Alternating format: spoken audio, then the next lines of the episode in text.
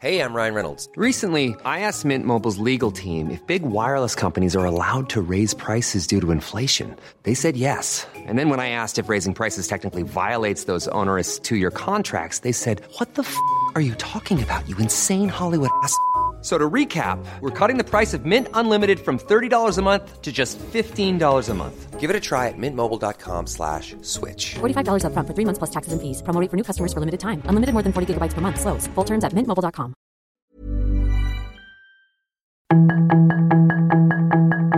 Tarde a tarde, lo que necesitas saber de forma ligera con un tono accesible. Solórzano, el referente informativo.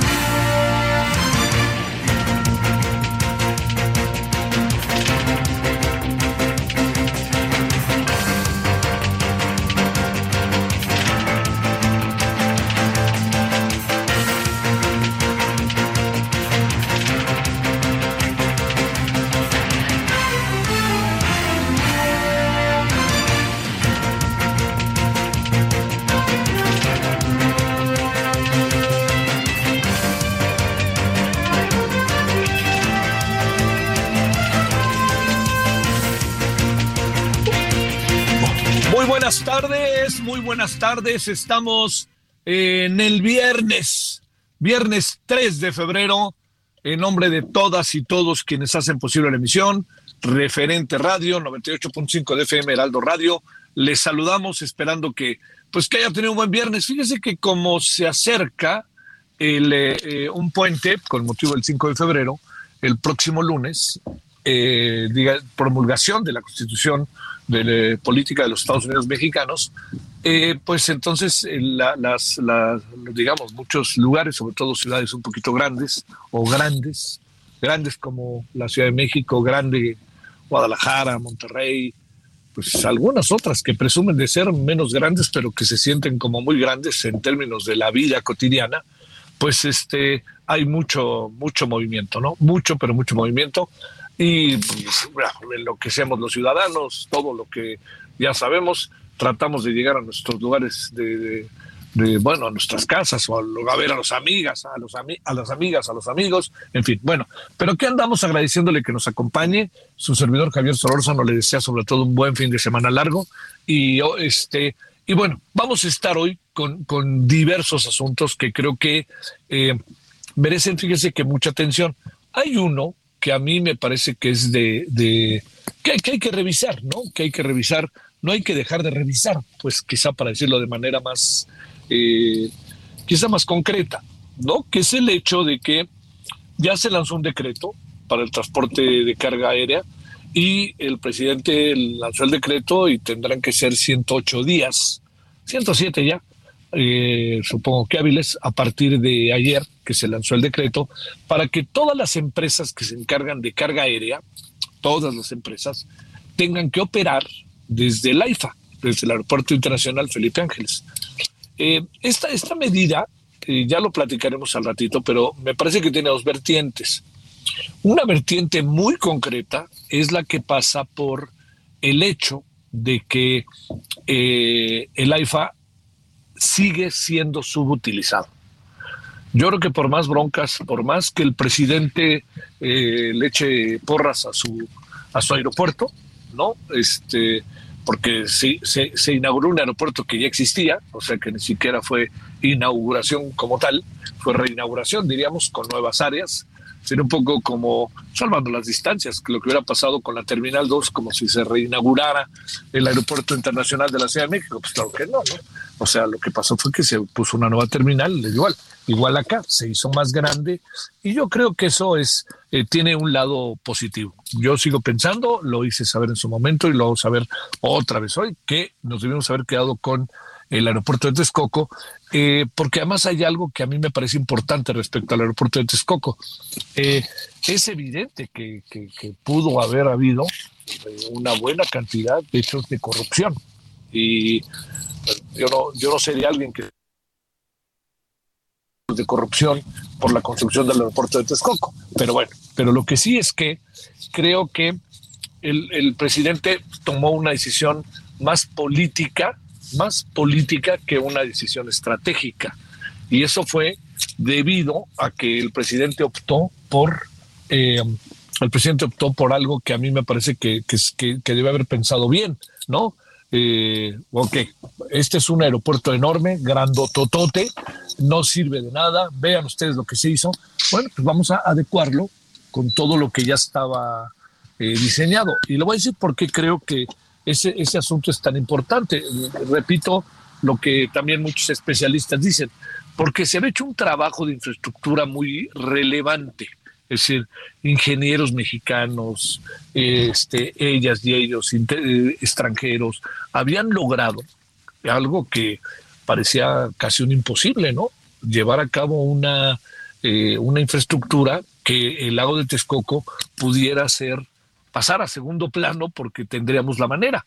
Y luego se dijeron muchas cosas, que si los aviones se repelen, se dijeron bastantes barbaridades. Pero bueno, mire, eso es una historia que va a marcar al sexenio. No sé si necesariamente lo va a marcar para bien, para mal, porque no, no, no, se lo digo, no sé si para bien. Le voy a decir por qué. Porque se pueden dejar venir una buena cantidad de, demandas posteriores. O sea, este sexenio se va a acabar. Aparecerá mucha gente con algunas eh, cuitas guardadas que van a presentar demandas. Hay mucha gente que ahorita, en verdad, usted y yo lo sabemos, no se mueve, en buena medida pues, también por temores, ¿no? De qué me van a hacer, qué va a pasar, etcétera. Pero habrá llegado el momento que sí pasarán cosas que creo tendrán que ser consideradas muy consideradas, me atrevo a decirlo, porque eh, habrá que ver todo esto del aeropuerto de Texcoco, al final acabamos pagando más, mucho más de, de lo que realmente este, se pensaba en términos de indemnizaciones. Pero más allá de ello, eh, sin dejar el tema que quede claro, la idea de mandar el transporte de, cargo, de carga, le digo, tiene dos razones. Una que es muy importante, que tiene que ver con que hay que descentralizar el Aeropuerto Internacional de la Ciudad de México. No se puede pasar por alto esto. No se puede pasar por alto que el Aeropuerto Internacional de la Ciudad de México en este momento está más que saturado. Entonces, mandarlos para allá es un asunto que en un sentido, en términos estratégicos, tiene lógica. Lo segundo es que el presidente, como de lugar, quiere hacer sentir que ese aeropuerto puede ser útil y que debe de ser el aeropuerto. Yo le planteo algo como para pensar. Eh, lo que queríamos de este aeropuerto es un aeropuerto de primerísimo nivel.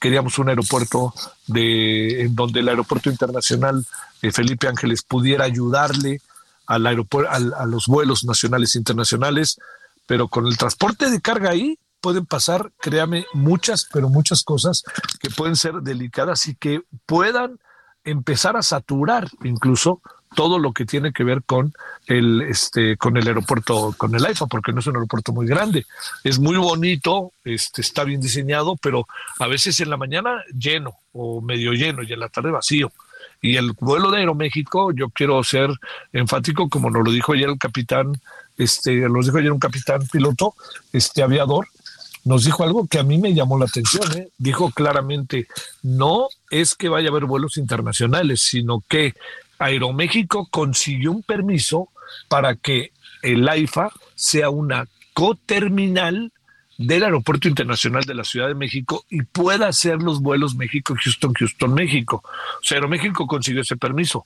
porque seguimos en categoría 2 y la categoría 2 uno que más quisiera que de la noche a la mañana cambiara, pero no puede cambiar si no tenemos todos los elementos para hacerlo, porque hay toda una serie de requisitos que hay que cumplir. Bueno, no, no concluyo, pero la otra cosa que hay que ver es cómo le van a hacer las grandes empresas, porque una cosa es DHL, otra cosa es Federal Express o alguna cosa así. Pues esas tienen una infraestructura, pero ya tenemos la infraestructura para las otras, las otras ya se pueden ir para allá ya tenemos una buen, un, edificios que nos ayuden muy bien para el tema de las aduanas, que eso es clave. Ayer lo platicábamos con quienes ahora están en tema de análisis del narcotráfico. Ahora ya no necesariamente se pasa toda la marihuana, toda la cocaína por las fronteras y en coches. Y espérame, esa época de, películas de los hermanos Almada ya fue. ¿eh? Ahora está todo muy sofisticado y muy sofisticado pasa por el transporte aéreo de carga, por el transporte terrestre de carga, ¿no? Y además sofisticado en cuanto a este que, ya no vienen así, ya saben, los paquetes, ¿no? Ya se meten de otra manera, se van viendo.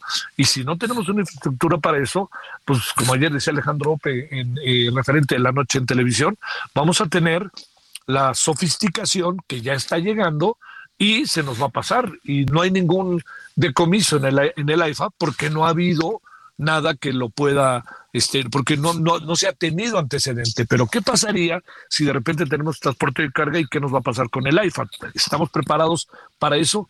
No lo digo como una fatalidad, sino lo digo más bien como estamos. Y también el edificio, el transporte y el acceso. El acceso yo entiendo que hay, este, que uno si sale a las 4 o 5 de la mañana, pues puede llegar, pero aquí el acceso es, yo voy al aeropuerto internacional de la Ciudad de México y tengo que hacer una conexión hasta la IFA, me vuelvo loco, ¿me entiendes? Entonces todo eso, pues todavía estamos en un asunto en donde pues hay que trabajarle, pero ¿vale la pena esto o no? Sí, yo creo que hay que descentralizar el aeropuerto internacional de la Ciudad de México. La gran pregunta es cómo lo descentralizamos. Ese es el, el asunto. Podemos mandar el transporte de carga, pum, pum, vámonos para allá, o qué hacemos. Bueno, al rato hablaremos más a detalle con especialistas. Yo pongo estas ideas que inevitablemente, cada vez que hablamos de los aeropuertos, a todos nos aparece el aeropuerto de Texcoco, a aquellos que dicen, ya ven qué bueno que lo quitamos porque era un monumento a la corrupción, hasta aquellos que dicen, si no hubiéramos hecho todo el relajo que somos, este aeropuerto ya ahorita estaría jalando en un 80-90%. Pues, todo ese, el hubiera es un verbo malo. Yo siempre he pensado que hubiera un verbo pen, es, un mal verbo. O sea, esto ya es como es y hay que ver cómo le hacemos para resolver las cosas como son. Bueno, ese es eh, uno de los asuntos que tenemos aquí por delante que me parece que tenemos que atender. Hay un segundo asunto antes de ya meternos de lleno en este tema que tiene que ver con eh, cuál es el futuro que le depara a Santiago Krill. Eh, ayer medio lo hablamos, pero también hay muchas variables que deben de considerarse. No sé por qué me dio la impresión de que Santiago Krill medio reculó ayer, como que no acabó por este por defender su posición. Y a mí me parece que es muy claro el reglamento, pero algo habrá habido, ¿no? Algo habrá habido que se tiene que revisar y ver. Entonces, eso algo que habrá habido es lo que hay que revisar, porque es evidente que Morena está echando la carne al asador por innumerables motivos. Uno de los motivos más importantes de todo ello es la posibilidad de apoderarse de la mesa de debates. Y mire, la mesa de debates supone, siempre uno supone que las cosas en la mesa de debates se deben de llevar muy claramente, muy definidas, etcétera, etcétera, ¿no? Pero de repente habrá quien la malentiende. Pero yo, eh, permita decirlo en primera persona, su servidor que ha visto muchas cosas en, en, allá en el Congreso, le diría algo relevante muy pocos diputados o diputadas, senadores o senadoras han hecho un mal papel como presidente de la mesa de debates. Muchos han sido incluso desconocidos por su propio partido, porque acuérdense que ser presidente de la mesa de debates es dirigir el tránsito. Yo doy mi posición como panista, priista, perredista, lo que usted diga pero a la hora de quién tiene la palabra y cuánto dura el que tiene y habla y habla, eso yo no lo juzgo, eso yo lo aplico. Y eso me parece que es algo que tendríamos que, que, revisar muy a detalle. Bueno, ese es un asunto. Y el otro es que eh, ahora resulta que quieren decirle adiós al señor Osorio Chong del PRI, pues todo depende de quién lo dirija, ¿verdad? Alito le quiere decir adiós y eso que Alito había tratado, Osorio Chong le dijo, bueno, vamos a sentarnos a platicar, porque no es el único, ¿eh? yo entiendo que Osorio Chong, este, pues algo le traerán y hasta dicen que tiene para variar ese síndrome priista del pasado me condena, pero hay muchos otros legisladores, Claudia Ruiz Macié, por ejemplo, que ahí está, ¿eh? en primera fila diciendo, eh, perdónenme, pero esto no puede seguir así, así de sencillo, esto no puede en este momento eh, continuar eh, con la dirección de Alito bajo las condiciones en las que estamos. Bueno, Pues mira, aquí andamos. Espero que tenga usted un muy buen fin de semana, fin de semana largo. Yo le agradezco que nos acompañe. En la noche estaremos a las 21 horas en hora del centro. Y por lo pronto, si usted le parece, pues bueno, vamos a entrarle más a detalle a los temas del día. Escuchemos a los especialistas respecto al tema de transporte de carga, si a usted le parece. Bueno, vamos entonces y vamos con ellos. Solórzano, el referente informativo.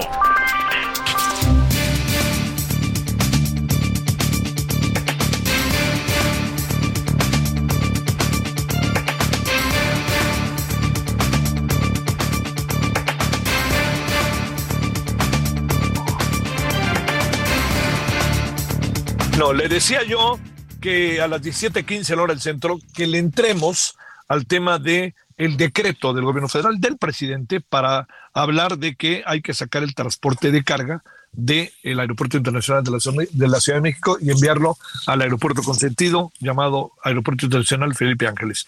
Estamos con el maestro Juan Antonio José, él es analista de aviación. Maestro Juan Antonio, gracias que estás con nosotros. ¿Cómo te ha ido? Gracias, Javier. Buenas tardes. Buenas tardes al auditorio, a la orden.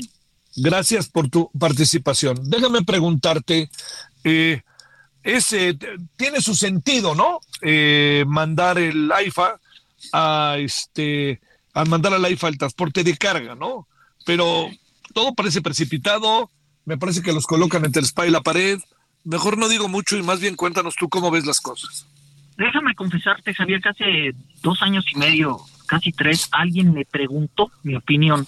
Yo le dije, me parece una excelente idea el sacar la carga dedicada del aeropuerto de la Ciudad de México, porque bien sabido es que el aeropuerto de la Ciudad de México es un caos en todos los sentidos y hacia el 2019, 2020 eh, estaba saturadísimo antes de la pandemia. Entonces la idea de, llevarse el carguero dedicado a, a, otro lugar, inclusive a Felipe Ángeles o a otro lugar, para ofrecer al operador logístico y a las propias líneas aéreas mejores instalaciones que las que actualmente tiene en esa aduana tan complicada como es la del Benito Juárez, no es tan mala idea. Lo que pasa es que había que hacerlo con tiempo, había que sentarse con la industria, plantearles esa posibilidad, escuchar sus necesidades y armar en conjunto un plan que fuera viable, rentable, eh, de largo plazo, no este, no darle 108 días a una industria que no en todos los casos va a poder adaptarse o, o cambiarse. Muchos de ellos no están en condiciones de hacerlo. Eh, ¿Cuánto tiempo necesitarían, entendiendo todos que es algo que tiene, como bien lo decías, maestro, tiene algo de necesidad? ¿Cuánto tiempo necesitarían? ¿Qué tendría que ofrecer el gobierno? ¿O hay algo que inquieta? Que el gobierno les diga, se van para allá y háganle como puedan. Y, depende de cada operadora, porque no es lo mismo una operadora que tiene un vuelo cada 15 días este, eh, y, de ahí este, moverlo de un lado a otro, no es lo mismo que el operador que tiene su base en el AICM, al cual lo vas a obligar a, a tener todas sus operaciones del AICM ahora en otro lugar. Son escenarios completamente diferentes. Cada operador requiere sus tiempos, cada operador tiene sus necesidades. Por ahí algún operador dice, bueno, el 90% de mi carga llega al norte del Valle de México, me parece muy buena idea llevármelo a Santa Lucía, ok, pero por ahí algún otro operador dice, yo conecto con, con otras aeronaves de pasajeros y tengo que hacer tránsito desde el nuevo aeropuerto al Benito Juárez y eso me va a subir los costos logísticos, la inseguridad, etcétera. Cada caso es diferente. Por eso la idea era sentarse con todos los actores de la industria y, escribir el, script, redactar la cartita Santa Claus. ¿Qué necesitamos? para lograr esa aspiración que es buena, porque insisto, a los operadores logísticos la idea de tener mejores instalaciones, menos saturadas, en un aeropuerto mucho más este libre en, en cuanto a slots, etcétera, es maravilloso, Javier. A ver, déjame plantearte, maestro, eh, eh, digamos, eh, ¿Tienes tú información de si se sentaron con los transportistas de carga aérea el gobierno o las autoridades de la Secretaría de la, de la Infraestructura y Comunicaciones y Transportes que se hubieran sentado a conversar, que les hubieran llamado, que les hubieran dicho, a ver, vengan, vamos a ver cómo lo hacemos, o les pasaron por encima, no nos hagamos. No, no, no, no, sí se sentaron a conversar con ellos. Esto es algo que ya sabían los actores de la industria. Esto es algo que se venía a venir. Esto es algo que se había discutido. No es completamente nuevo. Lo que no lo sé, quizás se confiaron y ahora resulta que a decreto, ¿no? A nivel decreto y, es, y te doy 108 días. Sí, pero sí, sí se sentaron y no es nada, no es nada nuevo e insisto, no es tan extraordinario, Javier. Sí, claro, claro. Te escucho, te escucho, maestro. lo que insisto, se debió haber hecho un poquito más consensuado. Un poquito. A ver, déjame plantearte algo que a lo mejor puede también ayudarnos a, entender el asunto. Eh, eh, ¿Cómo le hace el mundo? ¿Cómo le hacen? No, no, no te estoy hablando de países con un gran desarrollo económico, eh, para, en el cual la industria de la aviación es prioritaria, no da la impresión de que para el gobierno sea una industria prioritaria la de la aviación, ya me dirás si sí o no, pero déjame preguntarte, ¿cómo le hacen países como, como el nuestro, no? Países como, ¿qué será? Como en, en Asia quizás, en, este, Sudamérica sobre todo, Centroamérica, países que tienen una gran conexión, estoy pensando en Panamá y Costa Rica, eh, Colombia, Venezuela, ¿no? Pienso en Brasil, Argentina, Chile, ¿Cómo le hacen? Consensuar, acordar, hacer las cosas en conjunto. Eh, eh, hay intereses nacionales. Si están los mejores intereses nacionales construir un nuevo aeropuerto, se le plantea a la industria. Es más bien, antes de que, más bien, la industria le tiene que plantear a, la autoridad, necesito un nuevo aeropuerto, y nos ponemos de acuerdo, qué clase de aeropuerto necesito, en dónde lo necesito, para qué lo necesito, qué instalaciones debes de, tener, qué, qué facilidades me debes de dar, qué costos de operación debo de tener. Así se hacen las cosas. Los gobiernos pueden decir, cierro tal aeropuerto a partir de tal hora. En Europa, por ejemplo, con esto del tema del ruido, de repente les dicen a, a las líneas aéreas, a partir de tal día ya no tienes operación por ejemplo en Frankfurt, en algunos aeropuertos, a partir de las 11 de la noche, y hazle como quieras, pero te voy a dar seis meses para que reprogrames tus itinerarios, para que reacomodes tus tripulaciones, para que hagas las cosas como es debido y no tenga un impacto en ti, operador. ¿Cómo debe de hacerle eh, el gobierno o cómo debería de hacerle el gobierno? Porque el gobierno es responsable de crear la infraestructura o también se la vamos a echar a los transportistas de carga. No, la infraestructura debe de construirse atendiendo una demanda. Ese es un principio básico. Yo construyo una presa porque tengo demanda de agua, de riego, etcétera. Un aeropuerto lo construyo porque hay demanda de aerotransporte. El gobierno escucha a la, a la economía, escucha a la sociedad que le dice necesito un nuevo aeropuerto en tal lugar y el gobierno, ya sea directamente o concesionándolo, cumple esa necesidad. Pero el gobierno tiene que escuchar y atender necesidades este y, y, a quién tiene que escuchar pues insisto a la demanda. Y la demanda son los clientes de las operadoras las operadoras y las economías locales. No puedes tú construir y decir ya está hecho ya está aquí este ahora vente para acá eso no es tan sencillo Javier. Oye para cerrar eh, pues yo yo decía al inicio eh, maestro eh, decía yo eh, no, es lo mismo DHL que una transportista de carga mexicana, ¿no? Exactamente, no es lo mismo Ethiopian Airlines que tiene un vuelo cada 15 días y que llega, descarga y carga y se va a una aeronión que tiene una base de operaciones, a un más que tiene una base de operaciones, a una estafeta que tiene una base de operaciones, y o no es lo mismo un cargo lux que tiene vuelos tres, cuatro veces a, la semana, o, o, decirle a un Air France, oye, tu vuelo de pasajeros sí sigue operando en el AICM, pero tu vuelo carguero se va a otro lugar. No, cada caso es diferente, Javier. Oye, este, a ver, se nos viene un caos, ¿no?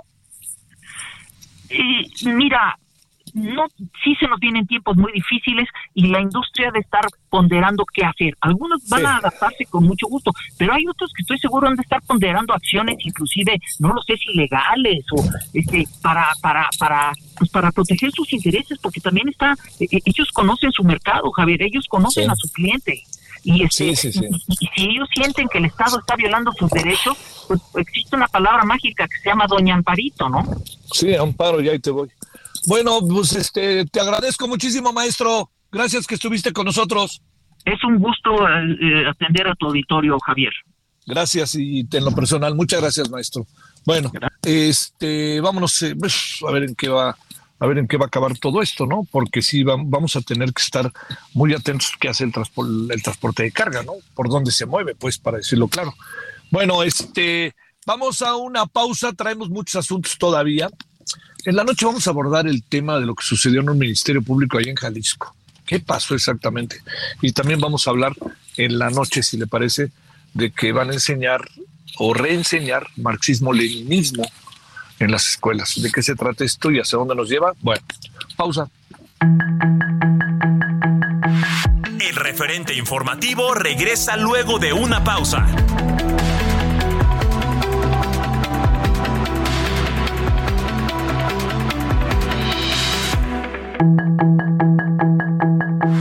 Estamos de regreso con el referente informativo.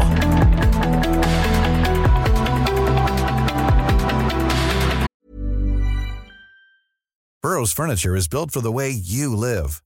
From ensuring easy assembly and disassembly to honoring highly requested new colors for their award-winning seating, they always have their customers in mind. Their modular seating is made out of durable materials to last and grow with you. And with Burrow, you always get fast, free shipping. Get up to 60% off during Burrow's Memorial Day sale at burrow.com slash ACAST. That's burrow.com slash ACAST. burrow.com slash ACAST.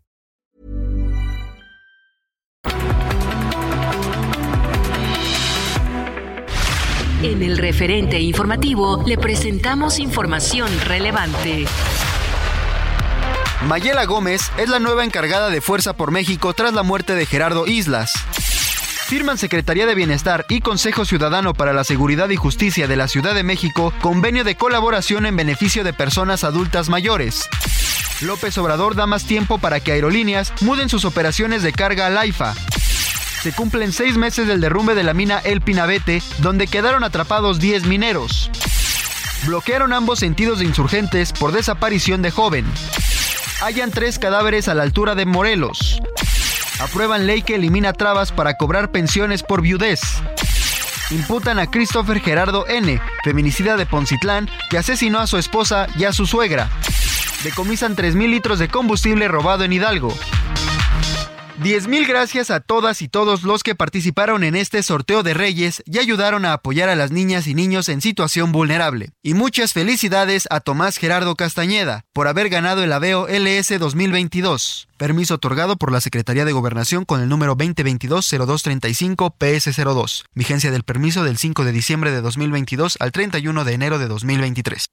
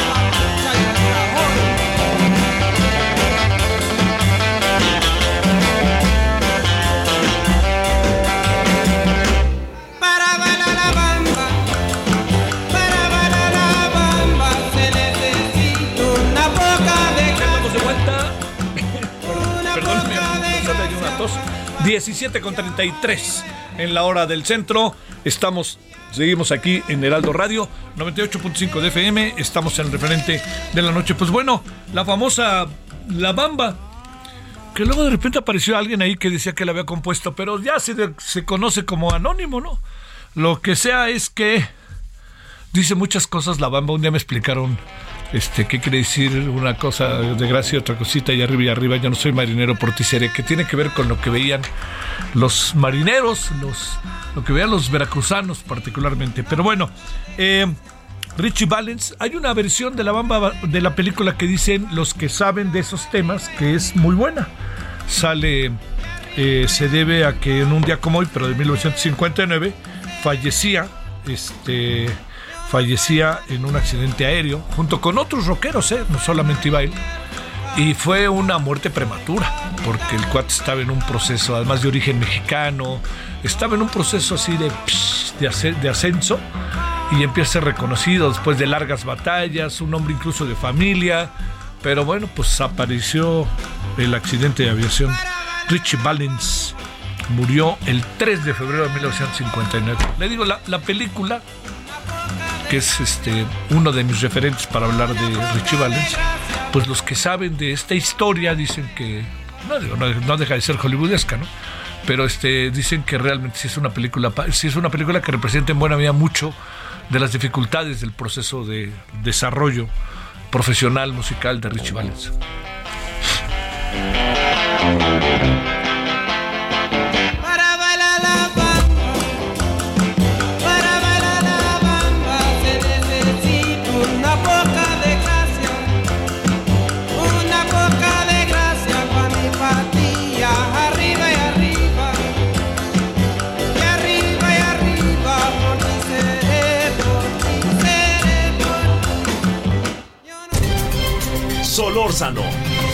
El referente informativo.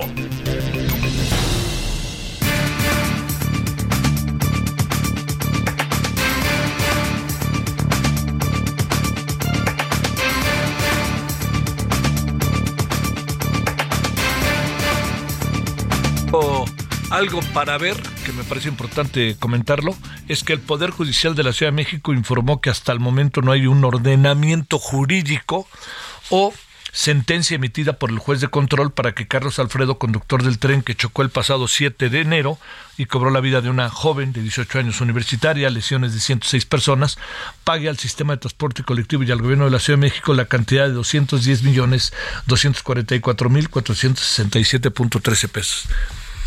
Híjole, nos están metiendo en una narrativa sobre el metro que ahí no le quiero. Yo de repente tengo tengo mis dudas. Anoche platicamos largamente sobre el tema, ¿eh? en la noche en, en televisión y la narrativa respecto a este tema, híjole, merece cuestionamientos, ¿eh? Es más, el ingeniero con el que conversamos dijo, este, es que creen que les creemos y eso me pareció fuerte. Un ingeniero con mucha experiencia, ¿eh? Estoy hablando de un ingeniero que será, tendrá mi edad, 70 años, por ahí así, ¿no? 71. Bueno, vámonos a las 17.37 en la hora del centro. Eh, nos da siempre mucho gusto tener la oportunidad de conversar con José Antonio Crespo, eh, académico, analista político, columnista y en el Universal. José Antonio, bueno, y trae muy movido en las redes. José Antonio, me da mucho gusto saludarte. ¿Cómo estás? Buenas tardes. ¿Qué tal, Javier? ¿Cómo te va? Muy bien.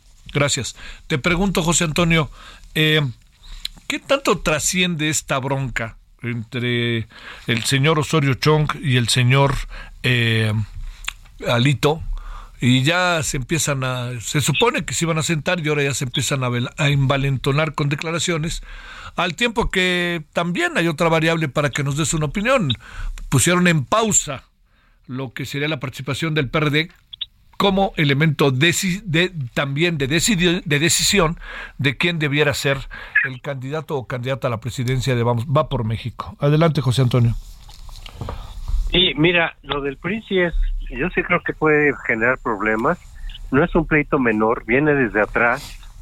Ya este Osorio Chong y, por ejemplo, Claudia Ruiz pues se han expresado en contra de la forma en que lleva las cosas Alito y le han dicho incluso que renuncie por las denuncias que se le han hecho, eh, que no son pequeñas. Entonces ese pleito pues ya lleva tiempo. Hay que recordar que Alito puede tener cierto control o ascendencia en los diputados, porque él los nombró o con su visto bueno, pero con los senadores no, porque los senadores estaban antes de que llegara Alejandro Moreno a la presidencia del PRI. Entonces ellos no se sienten ni comprometidos, ni se sienten agradecidos, ni nada con Alito, a muchos de ellos, no hablo de por todos, pero a muchos no les gusta la forma en que está llevando las cosas y entonces los pleitos pues ya están aflorando. Obviamente ese incidente en particular es porque Alejandro Moreno se adelantó a la cita que le habían dado para ir al Senado y de pronto llegó antes de tiempo y pues ahí Osorio Chong dijo, bueno, pues ¿en qué quedamos? no Estamos llegando a ciertos acuerdos para nosotros manejar nuestra agenda. Eh, eh, eh, la causa puede ser menor, pero lo que hay detrás sí es grave. Y sí puede eventualmente pues generar rupturas, fisuras dentro del PRI que a su vez pueden eventualmente afectar a la coalición con el PAN. O sea, no es algo menor lo que está pasando en el PRI y sí puede entorpecer, para no decir echar a perder, pero sí entorpecer pues la coalición con el PAN, el PRD, como dices, es, él va por otro camino, pero con el PAN, que es básicamente la coalición, sí se podría eh, entorpecer. Porque si hay pleito dentro del PRI, pues el PAN también dice, bueno, aquí con qué negocio o qué, este, si se están peleando entre ustedes, si no se están poniendo de acuerdo. Oye, a ver, déjame plantearte, José Antonio, el, el tema como, como lo cuentas, eh, eh, digamos, entiendo que podría pasar con la, con la alianza, pero ¿crees que pudiera algo que pasar algo verdaderamente delicado al interior del PRI y otra otra sangría, vámonos y nos vamos a otros partidos, o a lo mejor se van al PRD o veto a saber alguna cosa así, porque, digamos, se dice mucho que Osorio Chong tiene el síndrome eh, priista del pasado me condena, ¿no?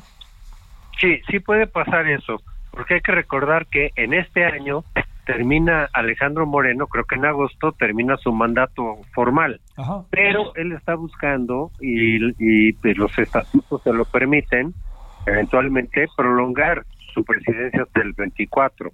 Eso seguramente provocaría malestar, enojos y a lo mejor una rebelión dentro del PRI. Hay varios priistas, yo lo he sabido, pues que están considerando seriamente salirse.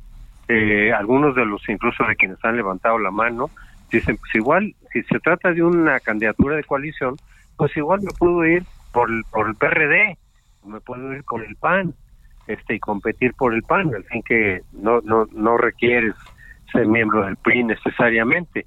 Y eso, bueno, pues, podría también golpear al PRI, la unidad del PRI y generar problemas, ¿no? Porque el PRI también le puede reclamar al PAN, oye, ¿por qué te llevas a fulano o a fulana? Bueno, pues porque ellos se quieren venir para acá pero sí, he sabido de algunos eh, miembros aspirantes del PRI que están viendo las cosas tan complicadas que están considerando competir por otro partido. Pues el PRD, pues el PAN, eventualmente el Movimiento Ciudadano. Oye, este, si eso pasara, por más que diga lo que diga el tal Alito, quedaría bajo condiciones muy adversas, incluso de representatividad, por más que llegue el mes de noviembre, agosto, octubre y que venga un nuevo presidente, yo diría que de, aquí a esa fecha ya se tomaron decisiones, ¿no? Así es, yo creo, yo también creo que lo que mejor podría hacer Alejandro Moreno por el país, pues es renunciar, porque sí lo están metiendo en muchos problemas por varios lados. Claro que una cosa es que desde afuera tú digas, oye, renuncia, porque es lo que le conviene al partido, y otra que ellos mismos, que tienen sus propios intereses y ambiciones, pues lo acepten, ¿no? Pues ellos siguen ellos siguen dando la batalla por sus propias ambiciones. Este, pero sí creo que le está haciendo daño al PRI, sin duda alguna. Este, eh, ¿qué le pasa en todo esto? Eh, te pregunto, José Antonio, al PRD. Bueno, el PRD se sintió marginado en este último acuerdo, porque efectivamente el acuerdo lo tomaron PRI PAN, casi ni siquiera le avisaron al PRD cómo iba la cosa. Y eh, el PRD no es que diga que ellos tienen que poner candidatos, a lo mejor en algunos distritos sí, donde es más fuerte o en algunas alcaldías, pero no pensando en el candidato presidencial. Pero sí, eh, lo que han dicho es, oigan, tómenos en cuenta por lo menos para el procedimiento, porque ustedes se están poniendo de acuerdo en cómo va a ser y quién va a hacer el procedimiento para elegir candidato, y a nosotros pues ni siquiera prácticamente nos están preguntando. Entonces hay rumores y hay, indicios, también me lo han dicho gente dentro del PRD, pues que están como explorando la posibilidad de irse con Movimiento Ciudadano. Digo, tampoco sabemos qué va a hacer Movimiento Ciudadano en el 24. Yo no doy por hecho que necesariamente se va a ir por su lado, vamos a ver. Pero el PRD por lo pronto dicen, oye, pues nosotros tenemos una ideología socialdemócrata, aquí me están haciendo un lado el PRI y el PAN, Ajá. ya no están tomando en cuenta ni en lo más mínimo, pues a lo mejor me voy contigo. O sea, no digo que eso vaya a pasar, digo Sí. que está en plática. Sí, claro. Está explorando. Oye, este, ¿qué, qué supones que acabará pasando? Eh, digamos, porque el, el- el asunto está en que, eh, digamos, el PRD tiene que, también que tomar decisiones, pero el PRD vive endeble, ¿no? Este José Antonio vive con una mano adelante y otra atrás. En algunos lugares ya ni registro tiene. Así es, en muchos estados ya perdió el registro Ajá. y desde luego que yo no descarto que en esta ocasión, dependiendo cómo se den las cosas, podría perder el registro. Por eso sí le conviene ir en coalición, pero al mismo tiempo dicen, oye, pero también tenemos un mínimo de dignidad como para que nos volteen a ver y nos pregunten o por lo menos nos avisen qué es lo que están ha- hablando, porque nosotros nos enteramos al mismo tiempo que la opinión pública y ni siquiera nos dijeron, oye, ¿tú qué opinas? Eh, eso es la queja de Zambrano. Y que en parte con razón, pero a lo mejor por eso están pensando y decir, bueno, igual si nos vamos con el Movimiento Ciudadano, que en principio tiene pues, más fuerza, suficiente por lo menos para el registro, pues igual y hacemos una coalición socialdemócrata que no ganará la presidencia, pero que pueda mantener el registro también del PRD y eventualmente conseguir algunos puntos. Yo desde luego, yo personalmente no estoy de acuerdo con eso porque yo sí quisiera que hubiera una nueva alternancia. Sí. Pero bueno, yo no pertenezco ni al PRD ni a Movimiento Ciudadano, ellos sabrán. Oye, eh, en todo esto el ganador también es López Obrador, ¿no? En la medida en que se divide la coalición, en la medida en que no se ponen de acuerdo, por supuesto que sí. Él no la tiene segura. Por eso mucha gente se pregunta y dice, oye, ¿y para qué tanto lío hace López Obrador con lo del INE y lo quiere controlar, con los consejeros? Si todo indica que va a ganar. Ajá. Bueno, es que las cosas cambian, es que eh, falta mucho tiempo, es que las eh, encuestas cambian, es que si se pone de acuerdo la coalición opositora, sí le podrían ganar. Entonces lo que hace López Obrador es querer garantizar el triunfo de su partido por las buenas o por las malas, o sea, no quiere apostar solamente el triunfo a la buena, porque qué tal que pierde, porque las cosas cambian en dos años, mucho. Entonces él quiere garantizar y por eso está queriendo someter al INE, queriendo debilitarlo, queriendo meter a los nuevos consejeros que sean afines a Morena, en fin, todo lo que está haciendo es porque él claramente quiere garantizar el triunfo de Morena y no dejarlo al azar ni a la buena voluntad. Sí, ese es este el, el otro gran asunto. Eh, para cerrar, le, le, ¿qué encuentras en Movimiento Ciudadano? ¿Un futuro incierto? ¿Qué alcanzas a apreciar? Mira, desde luego Movimiento Ciudadano sí tiene un cierto capital, tiene gente muy buena ahí, no ha gobernado y por lo tanto no tiene mucha cola que le pisen. Acuérdate que los partidos mientras están en la oposición, pues como que tienen una imagen clara, fresca, porque no han estado en, el lodazal. Eh, pero al mismo tiempo yo no creo que le convenga a Movimiento Ciudadano ir por su lado. Primera, no se ve claramente quién puede ser su candidato. Se habla de Colosio y Colosio está bien posicionado en las encuestas, pero él mismo no ha dicho si sí o si no y más bien más bien adelantado que no quiere, que se siente todavía como que le falta experiencia. Pero bueno, eh, de todas maneras no va a ganar, aunque fuera Colosio. No va a ganar el Movimiento Ciudadano. Ellos dicen que están pensando para más a futuro, pero más a futuro quién sabe qué esté pasando. Lo que en cambio yo sí creo, yo se los he dicho, y se los digo de buena fe, no, no fastidiando. Les digo, si ustedes se van por su lado, eso lo podemos ver a lo mejor en el Estado de México, si ustedes se van por su lado y sacan suficientes votos para permitir que Morena gane, es decir, le quitan votos a la oposición que les podría permitir ganar y por lo tanto gana Morena, su electorado, que es opositor, que es anti-Morena, se los va a cobrar muy caro porque lo van a hacer responsable del triunfo de Morena. Ajá. A lo mejor algo de eso vemos en el Estado de México porque ya ves que su candidato, que es Juan Cepeda, en las encuestas está muy alto, tiene más de 10 puntos en algunas encuestas. Eh, no le va a dar el triunfo, pero sí le puede quitar el triunfo a la oposición y dárselo a Morena. A ver, ¿qué te dice para despedirnos, eh, José Antonio? La encuesta que por un lado, eh, Roy, allá en El Economista, tiene al presidente en una, en- de nuevo en una etapa ascendente, arriba del 60% hoy, pero lo plantea, pero al mismo tiempo el financiero te dice que bajó y todo lo que tiene que ver con la gobernabilidad está en tiempos verdaderamente, diría yo, adversos, ¿no? No veo cómo se pueda, este, digamos, como replantear el asunto, cómo se pueda colocar de una manera más favorable al presidente, porque son muchas cosas que están entre nosotros, ¿no? Eh, es la cotidianidad. ¿De esto qué piensas? Así es, mira, las encuestas hay que tomarlas con reservas porque pueden decir cosas muy distintas. Por eso muchos tomamos el promedio, porque el promedio es más probable que te diga por dónde van las cosas. Pero mira, hay que destacar una cosa, la popularidad en sí misma, así sea del 60 o 65%, no se traduce en votos. si no entiendes la popularidad, te puede, te puede distraer, te puede confundir. Eh, la popularidad no son votos en automático Tan es así que ese 60% de popularidad de López Obrador se tradujo solamente en 18% de los votos de todo el electorado en 2021. Entonces, una cosa es la popularidad y otra son los votos. Y por otro lado, una cosa es la popularidad general y otra es la evaluación de los logros en, en, concreto, porque ahí casi todas las encuestas valoran mal. Cuando les preguntas cómo va la pobreza mal, cómo va la salud mal, cómo va la corrupción mal, bueno, y entonces, ¿por qué eh, le, das tu apoyo a López Obrador? Pues por sus buenas intenciones, porque pues, sí está interesado en la gente, en fin, porque tengo esperanza de que las cosas mejoren, pero la situación concreta no está muy bien, está por debajo de la mayoría, en la mayoría de los, de los temas eh, Javier. Te mando un gran saludo, José Antonio Crespo, muchas gracias. Con mucho gusto, Javier, un abrazo. Hasta luego para ti, gracias. Solórzano, el referente informativo.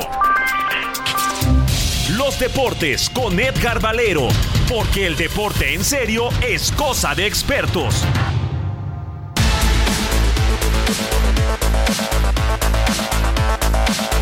Bueno, vámonos, vámonos, vámonos con Edgar Valero. Querido Edgar, te saludo con gusto. ¿Cómo pinta el fin de semana? Buenas tardes.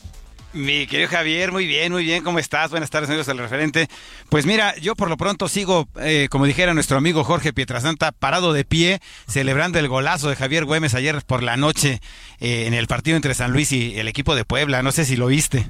Lo vi en este en el teléfono porque hay un de hablar. Hay un sitio que se llama 369 minutos que es una maravilla. Este y entonces lo vi y, y no fue de churro porque es un cuate que además le pega muy bien al balón de fuera. Qué golazo eh Sí, sí, sí, lo tomó desde, desde fuera del área, unos 5 o 6 metros fuera del área en un rebote de, del equipo de Puebla. Y bueno, la clavó en el costado izquierdo del arquero del equipo de, de Puebla, golazo, ¿eh? Pero pues ojalá que haya más de esos. Oye, y además te diría, Edgar, ¿sabes qué? Eh, es la, la, el gran mérito es, bueno, hemos visto muchos goles en la esquina, ¿no? Muchísimos, pero la cosa es cómo agarra la pelota incluso casi de espaldas, ¿no? Sí, eh, fue, fue una, una volea sensacional, ¿no? Para quien no tuvo la oportunidad de, de, verlo. La tomó, y aparte de zurda, ¿no? Encima de todo. Todo, y en la esquina, ¿no? No, no había manera de pararlo, ¿eh? Sí, fue un, fue un golazo. Pues ojalá que siga así la jornada, que pinta muy bien. Pero fíjate, Javier, que, que algo que a mí ya me, me, está llamando mucho la atención, rápidamente te lo digo, es la campaña que traen muchos medios de comunicación en contra del señor Emilio Azcárraga en el tema del fútbol mexicano y que la designación del técnico nacional ya está volviendo, perdóname la palabra, un cachondeo. Ahora resulta que hablaron Ares de Parga y su leal escudero Jaime Ordiales con, eh, con Diego Coca también. Qué cosa. bueno, bueno, pues a ver, cuando dices hablaron, presumes algo porque pueden hablar. ¿A poco ya lo vieron, ya lo tienen en la mira? ¿Qué piensas? Bueno, pues eh, seguramente lo tienen en la mira, pero es un recurso muy, pues yo diría muy bajo, cuando ya se ha hablado de cuál es el perfil del técnico, que quieren un técnico nacional, que quieren un técnico mexicano, pues, aunque haya sido bicampeón con el Atlas y sea un gran director técnico, pues la verdad es que no estaba en el radar y no sé de dónde se lo sacaron. Y me recordó, te lo digo rápidamente en 40 eh, segundos, una plática con Javier Aguirre cuando iban a correr a Hugo Sánchez, Javier, buscaron Justino Compeán y Decio de María a Javier Aguirre y, y Javier tenía contrato con el Atlético de Madrid y lo primero que les dijo es, oigan, yo tengo trabajo y yo no voy a reunirme con ustedes para mover el tapete a Hugo Sánchez, que es mi amigo. Cuando Hugo no esté, entonces platicamos. A pesar de eso, le insistieron y se reunieron allá en el, gran, en el Hotel Palace, ahí en el Paseo de la Castellana. Eh, y dice Javier Aguirre, yo les advertí que no iba a hablar de la selección nacional, hablemos de lo que quieran, menos de la selección nacional. Ah, pues sí, pues sí. Que este... ¿Crees que realmente tiene posibilidades Diego Coca o estamos aquí, ya sabes, ¿no? ¿Estamos haciendo qué? Perdiendo el tiempo, Javier. O sea, podían haberlo invitado a platicar dentro de tres semanas, cuando ya hubieran elegido al técnico nacional para que viniera a platicar con el nuevo técnico, a, hacer ahí un, comité donde se pudiera apoyar eh, a las ideas del técnico elegido, pero no, no como están las cosas. La verdad es que no me gusta y, y eso, si eso es el cambio del fútbol mexicano, estamos perdidos, Javier. ¿Por qué no te gusta que le anden tirando a Emilio Escárraga? Eh, no me gusta, Javier, porque eh, al final de cuentas es uno más de los muchos empresarios eh, que le han metido mucho dinero al fútbol mexicano y que si al final de cuentas se toma su opinión como última opinión, pues puede ser en gran parte porque se ha ganado el derecho. Yo no soy abogado de Mila Azcárraga, ¿eh? pero se ha ganado el derecho de opinar. es lo más importante. te mando un gran saludo. Hasta aquí Solórzano, el referente informativo.